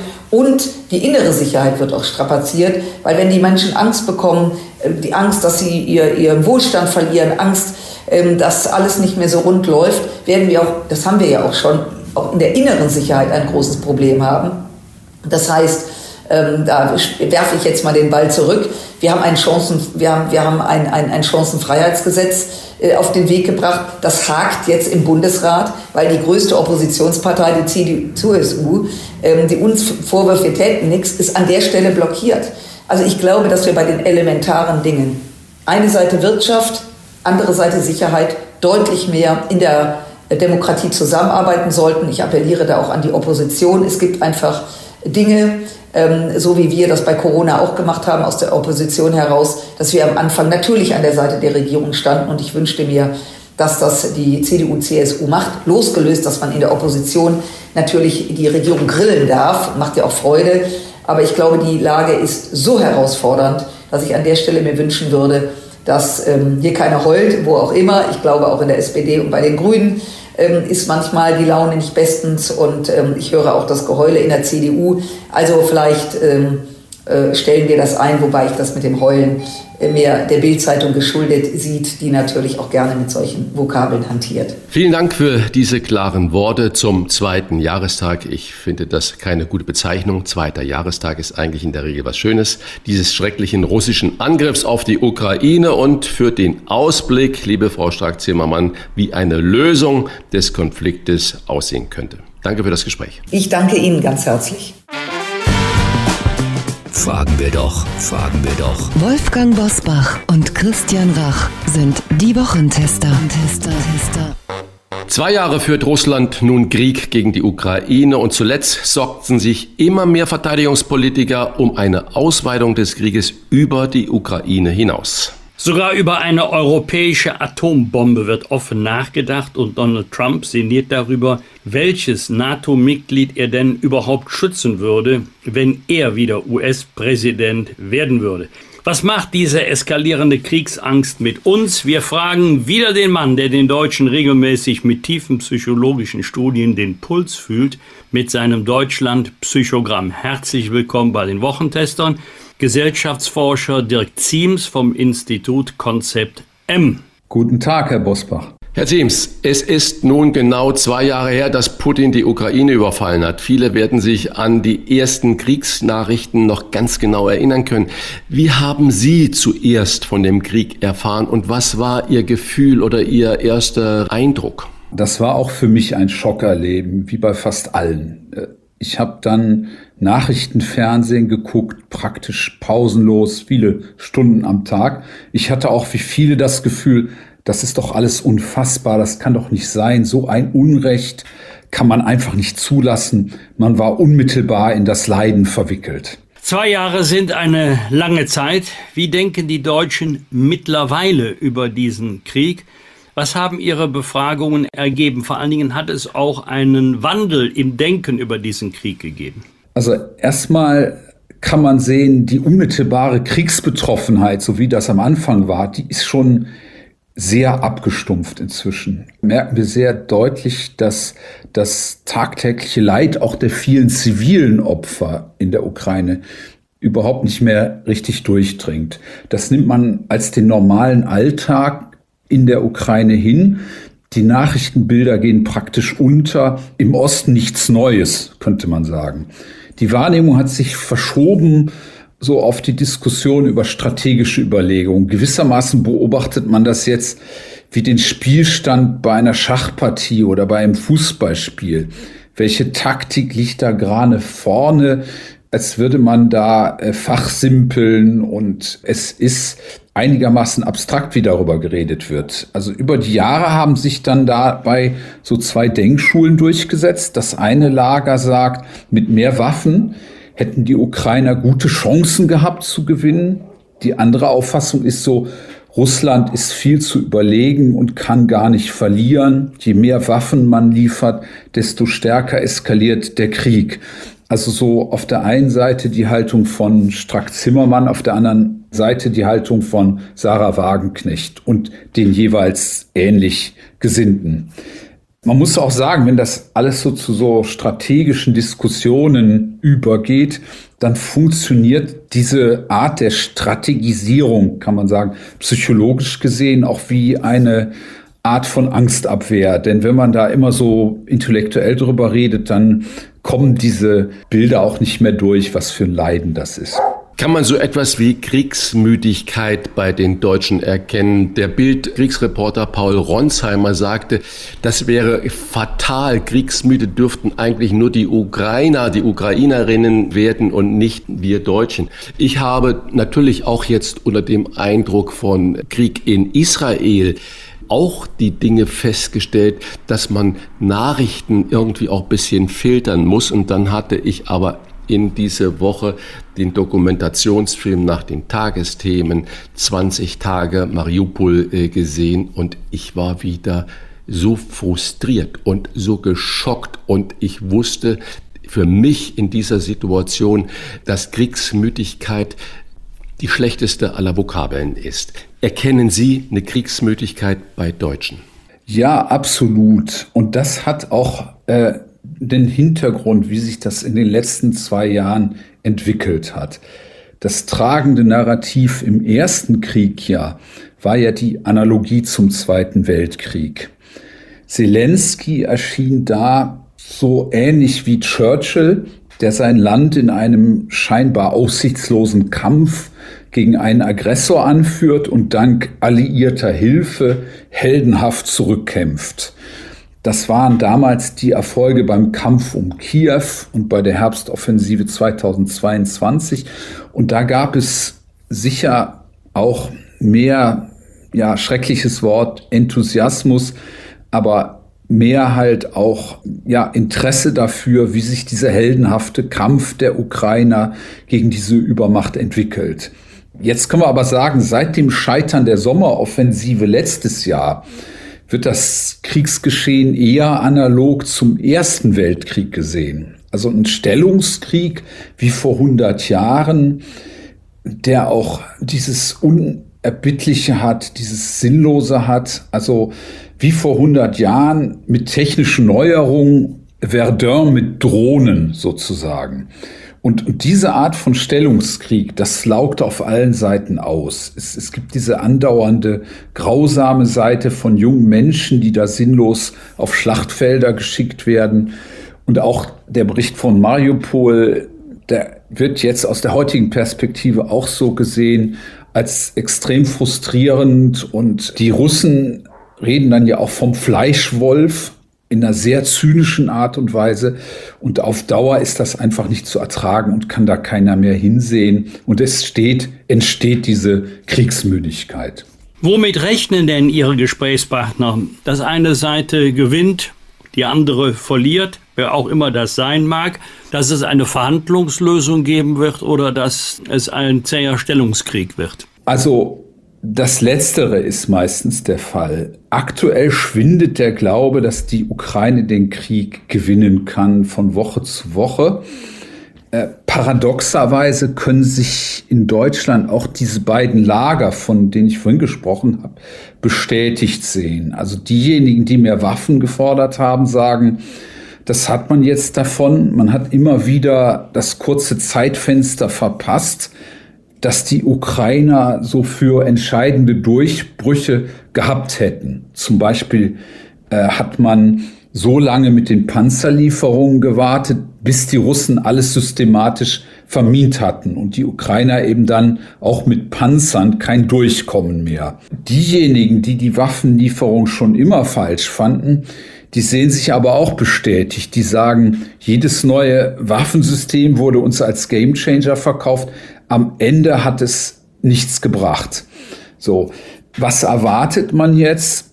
Äh, aktuell sieht man, wie gesagt, dass Pendel mehr zu den Russen ausschlägt und da gibt es auch wiederum unterschiedliche Reaktionen, ob man jetzt denkt, die Ukraine, das wird bald für die zusammenbrechen. Andere denken, das wird noch lange, lange dauern. Wenn ich dann das, was Sie gerade gesagt haben, mal auf zwei extreme Positionen übertrage, dann steht auf der einen Seite die FDP-Politikerin Strack-Zimmermann, die ja mit dem grünen Anton Hofreiter sagt, mehr Waffen, mehr Waffen, mehr Waffen. Und auf der anderen Seite steht eine Sarah Wagenknecht, die sagt, alle sind kriegsbesoffen und das äh, bringt erst recht den Krieg nach Deutschland. Sind es diese diese zwei extremen Positionen, die, ich sage mal, in ihrem Psychogramm der Deutschen überwiegen? Das spiegelt sich auch da wieder, aber muss, muss sagen, wenn die Deutschen das so betrachten, dann sind sie insgesamt jetzt auch überfordert, ermüdet und immer mehr unentschieden, wie sie das beurteilen sollen. Also das, was den Stellungskrieg ausmacht, äh, der da in der Ukraine herrscht, das spiegelt sich gewissermaßen auch wieder in den Talkshows, wo es auch zu so einer Art unentschiedenen Stellungskrieg gekommen ist. Also diese Position, die Sie nennen von Strack-Zimmermann und von Wagenknecht, die treffen ja dort inzwischen seit Jahren aufeinander. Und in unseren tiefen Interviews sehen wir, dass sich die Zuschauer vom Verstand her auch entweder auf die eine oder die andere Seite so schlagen. Aber der Bauch sagt dann, wie auch immer, am Ende ist es nur immer schlimmer geworden. Man kann es alles nicht mehr sehen und ertragen. Und diese ritualisierten Talkshows, die führen ja auch nicht weiter. Der Bundeskanzler Scholz wird so beobachtet, der hat am Ende immer so nach dem Prinzip sowohl als auch gehandelt. Also Waffenlieferungen erst abgelehnt, so aus der Angst heraus, dass das würde dann Deutschland zu sehr verwickelt. Aber als dann schlecht steht für die Ukraine, am Ende doch zugestimmt. Und zu diesem sowohl als auch denken die einen, ja, das führt auch nicht weiter, dann kommen die Waffen immer zu spät. Und die anderen sagen, ja, dass jetzt noch wieder Waffen geschickt werden, ist falsch, weil das den Krieg nur verlängert. Und auch dieses Hin und Her führt zu so einer dauernden Ermüdung, weil man sieht da so eine Unentschiedenheit äh, von Seiten der Regierung, beziehungsweise insbesondere des Kanzlers. Und äh, man sieht, dass diese Unentschiedenheit den Kriegszustand auch immer nur verlängert. Haben die Deutschen auch Angst, dass wir selber in den Krieg verwickelt werden können oder dass sogar ein dritter Weltkrieg droht? Ja, das ist die jüngste Zuspitzung die sich aktuell zeigt. Denn das labile Gleichgewicht, was so lange Zeit labil, stabil bestanden hat, das gibt ja aktuell, so zeigen die Nachrichten zugunsten der Russen. Die Kriegsberichte zeigen jetzt, äh, die Russen erobern äh, neue Städte, die können ihre Überlegenheit an Soldaten, Granaten und Drohnen immer klarer ausspielen. Es droht sogar, dass die Front für die Ukraine komplett zusammenbricht. Hinzu kommt natürlich die jüngste Entwicklung mit Trump und mit Amerika, dass von dort keine weitere Waffenhilfe zu erwarten ist. Und das ist natürlich auch eine ganz schlechte Nachricht für die Seite der Ukrainer. Die Gesprächspartner in unseren Interviews sehen, jetzt entsteht die Gefahr, dass Putin sich endgültig durchsetzt und weite Teile der Ukraine einnimmt, vielleicht sogar dass die jetzige demokratische Regierung von Putin weggefegt wird, dass er dort seine Vasallen einsetzt, und dann gibt es eine Diktatur in der Ukraine wie in Russland. Es wird riesige Flüchtlingswellen geben. So die Gefahr, die von unseren Gesprächspartnern gesehen wird, vielleicht noch mal weitere fünf oder zehn Millionen Flüchtlinge, die kommen. Es kann weitere Angriffe auf die baltischen Länder oder Polen geben und Deutschland wäre dann endgültig direkt im Krieg verwickelt. Wenn ich jetzt äh, unsere Nazi-Vergangenheit im Hintergrund Kopf habe, dann müsste man ja meinen, dass wir als Volk besonders wachsam sein müssten oder sind. Erste Frage, ist das wirklich so? Oder sind wir sogar naiv in der Einschätzung einer aktuellen Kriegsgefahr geworden? Was wir in unseren tiefen Interviews sehen, ist, ist jedenfalls paradox. Gedanklich vollzieht man all die Gefahren nach, auch was es bedeuten würde, wenn, wenn Putin wirklich äh, ja, belohnt wird für seinen Angriff und sich diktatorisch durchsetzt. Aber dann beobachten wir auch so die instinktive Ebene. Und äh, da ist es für die Deutschen noch immer vollkommen unfassbar, dass wir jemals mitten in einem Krieg sind oder dass in Deutschland tatsächlich irgendwann Kriegshandlungen stattfinden. Das ist auf eine Art äh, unvorstellbar, unsagbar. Äh, das ist also gerade so etwas, was wir in den tiefen Interviews einen ganz spannenden Komplex finden. Äh, also wir sehen das als so einen sehr tief sitzenden Wahrnehmungskomplex. Krieg findet für die Deutschen immer nur in der Ferne und in anderen Ländern statt. Und das hat so den historischen Hintergrund, dass die Deutschen nach der unauslöschlichen Schuld die die militaristische Nazi-Barbarei hinterlassen hat, so eine pazifistische Grundnatur angenommen haben. Also abgesehen von einer verschwindenden Minderheit, die es vielleicht gibt, die in der Bundeswehr ist oder die sich als Militärexperten schulen, die dann auch in den Talkshows sitzen, haben die Deutschen eine komplett fundamentale Distanz zu allem Militärischen. Also es gibt da so ein bisher unerschütterliches Urvertrauen, dass Deutschland am Ende nie in einen Krieg einbezogen wird. Das hat ja jetzt eben auch 70, 80 Jahre unter dem Schutzschirm der Amerikaner immer gehalten und es ist gedanklich überhaupt nicht angekommen, vollzogen, dass dieser Schutzschirm aktuell faktisch wegbricht.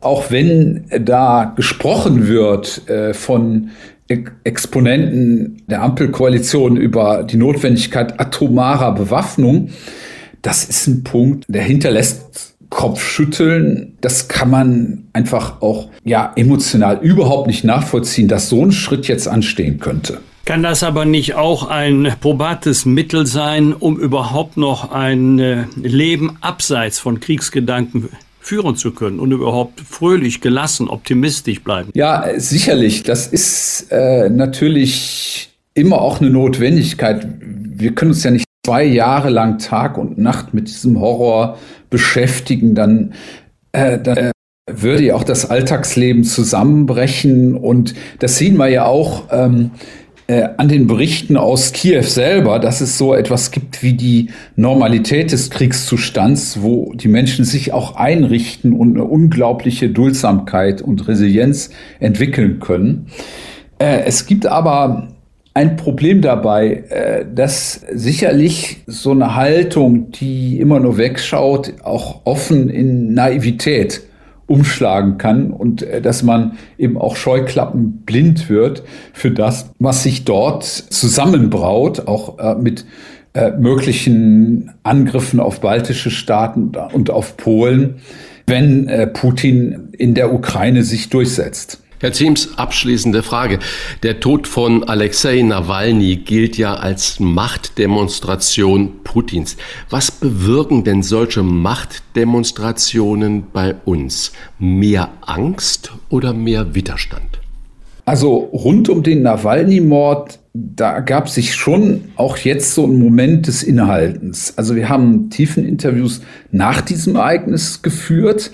Und da hat es bei manchen Gesprächspartnern nochmal einen Ruck gegeben. Also äh, da war dann doch äh, nochmal so deutlich, was macht denn jetzt die psychologische Macht des Putin-Systems aus? Es ist immer wieder diese totalitäre Entschiedenheit mit dem Machtanspruch, immer weiter zu gehen und keine Grenze anzuerkennen. Äh, also so, das sieht man ja halt äh, auch, äh, wie eben mit der Opposition umgegangen wird, dass äh, wer aufmuckt, der landet eben wie Nawalny im Gulag-Lager. Und das war ganz finster eben jetzt auch zu sehen, dass Putin das auch richtig als Machtdemonstration eingesetzt hat äh, zur Münchner Sicherheitskommission so dass er äh, praktisch äh, den dort versammelten westlichen Politikern ja so signalisiert hat, guckt mal, ich habe euch längst alle in der Tasche, ich, ich kann äh, meine Macht ausspielen, wie ich lustig bin. Und äh, das Ganze hat eben auch so diese dämonische Seite des totalitärer Entschlossenen, das keine Grenze kennt, ein Gesprächspartner hat das so auch gesagt, daran sieht man so die Macht des Unmenschlichen. Äh, keine Grenze des Menschlichen wird anerkannt. Immer nur herrscht das Prinzip der Macht des Stärkeren, was ja auch in diesem Wolfbild steckt. Also die, äh, das Schlachtfeld ist der Fleischwolf in der russischen Sprache. Das Straflager, wo Nawalny gestorben ist, hieß Polarwolf. Und äh, es gibt diese Ahnung, wenn wir diesem Totalitarismus viel zu unentschlossen und unentschieden entgegentreten, dann hat der Westen äh, auch keine Chance gegen Putin. Also äh, Putin wird so lange weitermachen, wie er eben sieht, äh, der Westen, der ist eigentlich unentschieden und das blitzt ja auch durch, äh, wenn man die Interviews mit Putin studiert. Da kriegt man ja so mit, das Bild, was er vom Westen hat, ist, der Westen sei degeneriert, mit sich selbst beschäftigt, so Gemeinschaftshandeln, gar nicht imstande. Gewissermaßen, ja, sieht er auch Deutschland so ein Volk im Homeoffice, wo jeder nur an den nächsten Urlaub denkt. Als Gegner ist der Westen für ihn letztlich nicht ernst zu nehmen. Wir halten fest, das naive Urvertrauen in Deutschland, in die Hoffnung, dass es jemand auf der Welt wie die NATO geben möge, der die Probleme löst, ist doch sehr gefestigt. Vielen Dank für diese aktuellen Einblicke in die Seelenlage der Deutschen. Das war der Gesellschaftsforscher Dirk Ziems im Deutschland-Psychogramm bei den Wochentestern. Danke, Herr Ziems. Alles Gute. Danke auch. Rauf und runter. Wolfgang Bosbach und Christian Rach sind die Wochentester. Tester. Wir geben Ihnen an dieser Stelle unsere ganz persönliche Bewertung ab über das, was wir in dieser Woche gut oder schlecht fanden. Daumen hoch oder Daumen runter, klare Urteile sind gefragt. Lieber Wolfgang, gab es für dich in dieser Woche etwas, bei dem du gesagt hast, da geht mein Daumen hoch oder auch der Daumen runter? Daumen hoch für eine Meldung, über die ich mich nicht nur als äh, rheinischer Lokalpatriot gefreut habe, sondern wir haben ja am Anfang darüber gesprochen, Christian, wir haben so viele schwierige Geschichten zum Thema Wirtschaft und Finanzen. Trübe Konjunkturaussichten, da freut es einen doch, wenn so ein Weltunternehmen wie Microsoft über drei Milliarden in die Hand nimmt, um hier in Deutschland an den Standort Bergheim und Bedburg neue Rechenzentren zu errichten. Das heißt, wir sollten jetzt wegen der schwierigen Lage alles unterlassen, was wir jetzt noch tun könnten, um die Lage noch schwieriger zu machen. Und deswegen ist es gut, dass man auch mal mit Optimismus Nachrichten verkünden kann. Das heißt, Planung selber ist ja noch kein Bau, geschweige denn in Betriebnahme. Aber alleine die Entscheidung für einen Standort in Deutschland ist auch ein Kompliment für den Wirtschaftsstandort Deutschland, der vielleicht doch besser ist als ein aktueller Ruf. Ja, Daumen runter. Äh, also Freunde, ich fürchte, wir machen einen historischen Fehler mit der Cannabis-Freigabe. In diesen Stunden entscheidet ja der Deutsche Bundestag darüber. Ich weiß, das ist in der Koalitionsvereinbarung verabredet. Ich weiß, das war der große Wunsch der Grünen. Aber es gibt doch so viele Risiken mit dieser politischen Grundsatzentscheidung, dass ich fürchte, das werden wir eines Tages schwer bereuen, insbesondere wegen der Altersgrenze 18. Das Gehirn ist ja noch mit 18 Jahren bei weitem nicht ähm, vollständig ausgebildet und entwickelt. Da gibt es ja Mediziner, die warnend ihren Finger heben, weil natürlich das Signal ausgesendet wird, alles halb so schlimm. Es gibt Drogen, die wesentlich gefährlicher sind als Cannabis. Klammer auf, das stimmt. Klammer zu, ändert aber nichts an den gesundheitlichen Risiken, die wir eingehen. Und äh, schöne Grüße an unsere Strafgerichte, die werden jetzt richtig viel Arbeit bekommen, denn zu diesem Gesetz gehört ja auch ein Passus, wonach alle strafrechtlichen Verurteilungen, die noch nicht vollstreckt sind, ähm, aufgehoben werden. Alle diese Entscheidungen werden ja revidiert. Das geht natürlich nicht per Knopfdruck. Also müssen sich unsere Gerichte jeden einzelnen Fall gesondert vornehmen. Zur Beantwortung der Frage, war es nur eine Bestrafung, also nur in Anführungszeichen eine Strafe wegen Verstoß gegen das Betäubungsmittelgesetz oder gab es noch Begleitdelikte, die mit abgeurteilt wurden und die jetzt nicht unter diese Vergünstigungen des Gesetzes fallen? Also ich bin sicher, in zwei, drei Jahren wird die eine Seite sagen, das hat sich bewährt, die andere Seite wird sagen, ganz im Gegenteil, das hat sich nicht bewährt. Die Probleme werden bleiben und äh, das Hauptargument, damit trocknen wir den ähm, illegalen Markt aus, dem traue ich nicht über den Weg. Ähm, diesen illegalen Markt wird es so oder so geben nach wie vor. Also warten wir einmal ab. Ich habe da meine Bedenken. Christian, worüber hast du dich gefreut oder geärgert? Ja, eigentlich äh, schmunzeln, laut lachen, Kopfschütteln, alles in einem bei folgender Posse. Ähm, vor Corona hat der Hamburger Senat für eine äh, Toilettengutachten, und zwar öffentliche Toiletten, 240.000 Euro ausgegeben. Gutachten. Das heißt also, da sollte herausgefunden werden, wie ist der Zustand. Ähm, das sind im Mittel äh, etwa 1100 Euro pro Klo gewesen. Und äh, das ist schon irre. Und dann hat man gesagt und empfohlen und hat es in einigen auch umgesetzt, dass man doch dann bitte äh, in den öffentlichen WCs äh, für die Donnerbalken auch in WLAN-Anschluss machen sollte. Und das Ganze hat dann 200.000 Euro gekostet. Also so, dass die Sitzung zum richtigen Erlebnis äh, wird. Und äh, der Gipfel ist ja, man hat im Oktober letzten Jahres daraufhin dann äh, in Hamburg an der Mönckebergstraße, ist mitten im Zentrum, äh, zwei Millionen Euro für ein öffentliches WC ausgegeben. Jetzt kommt der Clou. Das Ding, ich habe es gerade schon erwähnt, ist im Oktober eröffnet worden und seit dem 3.1., was jetzt herauskam, ist es schon wieder geschlossen, weil es kaputt ist. Was ist passiert? Da ist äh, äh, äh, Wasser ausgetreten und keiner weiß woher. Man vermutet Baufusch und sonstiges, aber in dem Klo gibt's Aufzug, gibt's Wickeltisch, natürlich auch WLAN und alles drum und dran.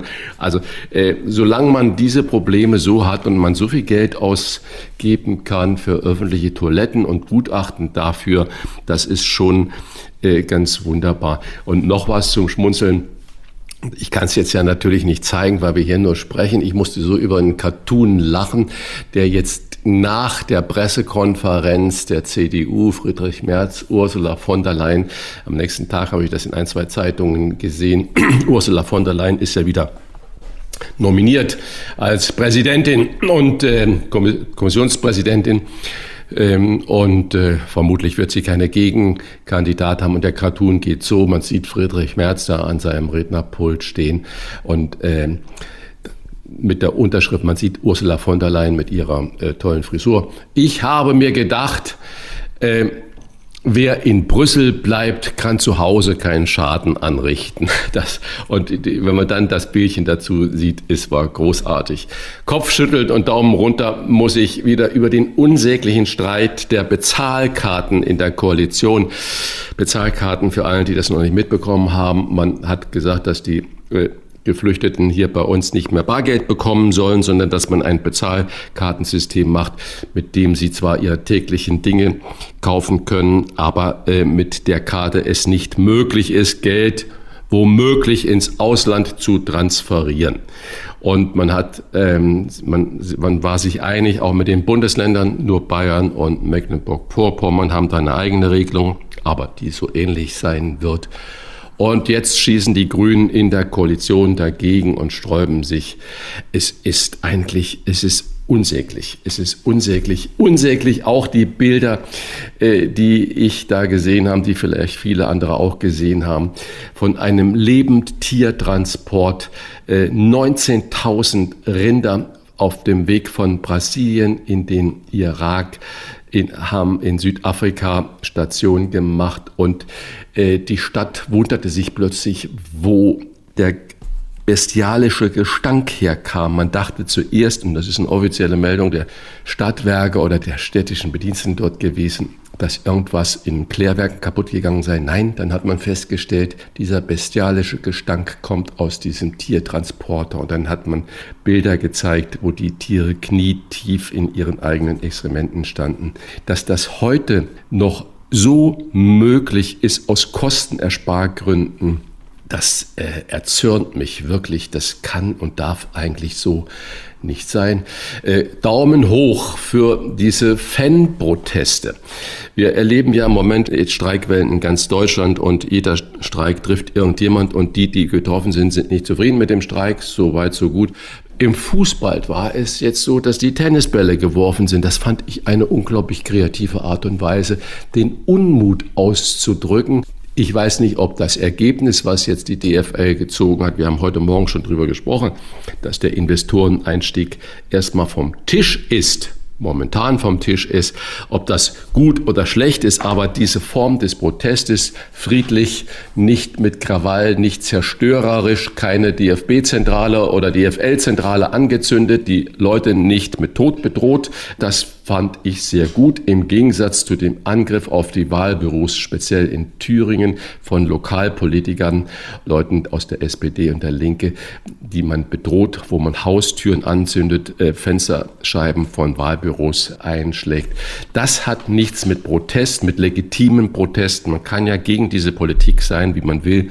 Da sollte man auch lautstark protestieren. Aber Bedrohung, Einschüchterung mit Brandanschlägen und Fenster einwerfen, das hat gar nichts mit Protestieren zu tun. Was wird? Was wird? Wolfgang Bosbach und Christian Rach sind die Wochentester. Wochentester. Und nochmals in die USA geblickt. In der Nacht zum Sonntag deutscher Zeit schließen die letzten Wahllokale bei der Vorwahl der Republikaner im US-Bundesstaat South Carolina. Die Republikaner stimmen darüber ab, wer im November als Präsidentschaftskandidat antreten soll. Es ist die Heimat der Anwärterin und Ex-Gouverneurin des und auch UNO-Botschafterin des Bundesstaates Nikki Haley, die im Umfragen weit hinter Ex Ex-Präsident Donald Trump zurückliegt. Sie wolle sich in dem wenig chancenreichen Duell aber bislang nicht geschlagen geben. Wolfgang, rechnest du mit einem weiteren Erfolg für Donald Trump? Ist das Ganze jetzt Makulatur? Also ich bin nicht der Meinung, der hat doch so viele Probleme, zivilrechtlich, strafrechtlich, der hält doch so viele höchst merkwürdige Reden, der hat doch einen an der Waffel, die werden den doch nicht noch einmal wählen. Also da würde ich aber erstmal in Ruhe abwarten. Unser Amerika-Bild wird im Wesentlichen geprägt von Berichterstattung Ostküste, New York, Washington, Westküste, San Francisco, Los Angeles. Dazwischen liegt relativ viel Land, wo viele Menschen wohnen und vieles völlig anders sehen, wie wir in Europa. Also 50-50 auf jeden Fall. Und da wird natürlich nicht nur, aber auch das Alter, der Gesundheitszustand von, vom Amtsinhaber Joe Biden eine Rolle spielen. Ich halte das übrigens auch für legitim. Donald Trump selber ist ja auch nicht mehr der Jüngste und nicht mehr der Frischste. Aber zurückhaltend formuliert, Joe Biden hatte ja schon mehr als eine Ausfallerscheinung und äh, durchaus möglich, dass auch dieses Thema im Wahlkampf dann eine Rolle spielt. Jedenfalls ist das Rennen völlig offen. Und da ja jeder weiß, sollte Donald Trump noch einmal gewählt werden, könnte er nicht ein drittes Mal kandidieren, weil ein amerikanischer Präsident nur zwei Amtszeiten haben darf, ist auch noch damit zu rechnen, dass er gar nicht, weil er nicht auf Wiederwahl spekulieren kann, dass er dann noch wilder agiert, als er das schon in seiner ersten Amtszeit getan hat. Am Montag vor 70 Jahren hat der Deutsche Bundestag das Gesetz zur Ergänzung des Grundgesetzes beschlossen, das die Wehrhoheit der Bundesrepublik begründet. Durch die Grundgesetzänderung wurden die rechtlichen Voraussetzungen für den Aufbau unserer Bundeswehr geschaffen. Christian, das Thema ist aktueller denn je. Wehrpflicht nicht abgeschafft, aber ausgesetzt. Wie stehst du zur Wiedereinführung der Wehrpflicht oder zumindest einer allgemeinen Dienstpflicht? Ja, ausgesetzt wurde sie ja äh, im März äh, 2011. Du hast richtig gesagt, nicht abgeschafft, sondern ausgesetzt. Und alle haben da gejubelt. Ich glaube, es ist äh, sinnlos, darüber zu sprechen, wieder eine allgemeine Wehrpflicht einzuführen. Ähm, was ich äh, seit langem aber verdrehte und äh, zumindest zur Diskussion stellen möchte, ist zum Beispiel eine sechsmonatige Einführung ja, für Soziales, für die, also eine Arbeitspflicht für sechs Monate für junge Leute nach der Schulausbildung äh, in einem sozialen Dienst, weil ich äh, habe die Befürchtung, dass sich unsere Gesellschaft noch mehr individualisiert, noch weniger automatisch auch mal erkannt wird, dass man sich aus seiner eigenen Bubble heraus auch mal um andere kümmern muss und nicht nur Spaß, Spaß, Spaß in den Vordergrund stellen kann, sondern auch äh, wirklich Verantwortung auch in jungen Jahren mal äh, übernimmt und auch sieht, dass es ähm, auch Verpflichtungen gibt und nicht nur ja, nehmen, sondern wer nimmt, der muss auch was geben. Also das ist nur eine Diskussionsgrundlage, Ich persönlich hätte vermutlich nichts dagegen, wenn man sechs Monate nicht mehr nur Work and Travel macht, sondern wenn man sechs Monate auch mal sich sozial engagieren muss. Am Dienstag vor zehn Jahren hat das Landgericht Hannover den früheren Bundespräsidenten Christian Wulff vom Vorwurf der Vorteilsannahme freigesprochen. Der Freispruch wurde im Juni 2014 rechtskräftig. Es war der juristische Schlusspunkt unter einer Affäre, die am Ende juristisch eigentlich überhaupt keine war. Wolfgang Christian Wulff ist heute 64 Jahre alt. Damit ist er zwar nicht mehr Hoffnungsträger, aber doch noch immer, ich sag's mal äh, lockig locker, im besten Politikeralter. Wäre es vorstellbar, dass ein Christian Wulff in der CDU wieder ein hohes Amt bekleidet oder geht das gar nicht, wenn man mal Bundespräsident war? Also die Bundespräsidenten lassen ja ihre Parteimitgliedschaft ruhen während der Zeit der Amtsausübung. Also theoretisch vorstellbar ist es, aber praktisch nicht. Hat es auch wohl noch nie gegeben. Denn ich glaube, dass die ehemaligen Bundespräsidenten eher noch ein Stück den Staat repräsentieren sollen, dass sie als Elder Statesman noch besondere Aufgaben für den Staat oder im Interesse des Staates wahrnehmen, aber nicht im Interesse einer Partei, die doch beachtliche Alimentation für ehemalige Bundespräsidenten beruht ja wohl auch auf dem Gedanken, dass mit dem Ende des Amtes als Staatsoberhaupt nicht alle, ich hätte fast gesagt, Dienstleistungen für den Staat damit erledigt sind, sondern dass es noch nachwirkende Dienstpflichten gibt. Pflicht nicht im Rechtssinne, sondern man fühlt sich verpflichtet, gerade weil man Staatsoberhaupt war, noch im Sinne und Interesse des Landes zu handeln. Nein, kein Führungsamt mehr in einer Partei. Damit würde sich auch ein ehemaliger Bundespräsident wieder in den politischen Meinungskampf begeben und dem sollte ein Bundespräsident, auch ein ehemaliger, ja gerade enthoben sein. Am Donnerstag, 29. Februar, das ist ein Tag mehr im Februar als üblich. Es ist ein Schaltjahr mit einem Tag mehr, 366 statt 365 Tage, denn das Jahr sind nicht 365 Tage, sondern 365 Tage plus sechs Stunden. Also 6 mal 4 ist 24, ein Tag mehr, alle vier Jahre. Ja, Christian, was machst du jetzt mit einem Tag zusätzlich? Ähm, Füße hoch oder ähm, ist das Business as usual für dich? Oh, ich habe schon gehört, dass der 29. hier in Hamburg, seitdem wir seit Monaten nur Regen haben, strahlender Sonnenschein sein wird. Ich habe die Liege schon aus dem Keller geholt und bereite alles vor, den Tag auf der Liege in der Sonne zu verbringen. Nee, natürlich nicht. Aber äh, wirklich ähm, ganz grandios oder ganz kurios.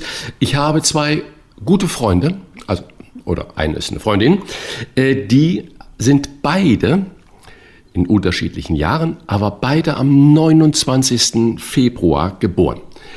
Die feiern immer am 28. Februar, weil es den 29. Februar ja nicht gibt.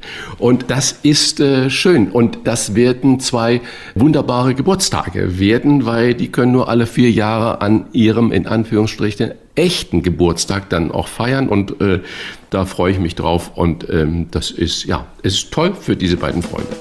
Bosbach und Rach. Im Internet diewochentester.de das waren die Wochentester mit Unterstützung vom Kölner Stadtanzeiger und dem Redaktionsnetzwerk Deutschland. Wenn Sie Kritik, Lob oder einfach nur eine Anregung für unseren Podcast haben, schreiben Sie uns auf unserer Internet- und auf unserer Facebook-Seite. Fragen gerne per Mail an kontakt.diewochentester.de. Wenn Sie uns auf einer der Podcast-Plattformen abonnieren und liken, freuen wir uns ganz besonders. Und wenn Sie Mitglied im Wochentester Club werden, freuen wir uns umso mehr. Informationen zum Wochentester Club im Internet unter www.diewochentester.de. Danke für Ihre Zeit und fürs Zuhören. Alles Gute, bis zur kommenden Folge. Was war? Was wird? Wolfgang Bosbach und Christian Rach sind die Wochentester. Ein Maßgenau Podcast. Powered bei Redaktionsnetzwerk Deutschland und Kölner Stadtanzeiger.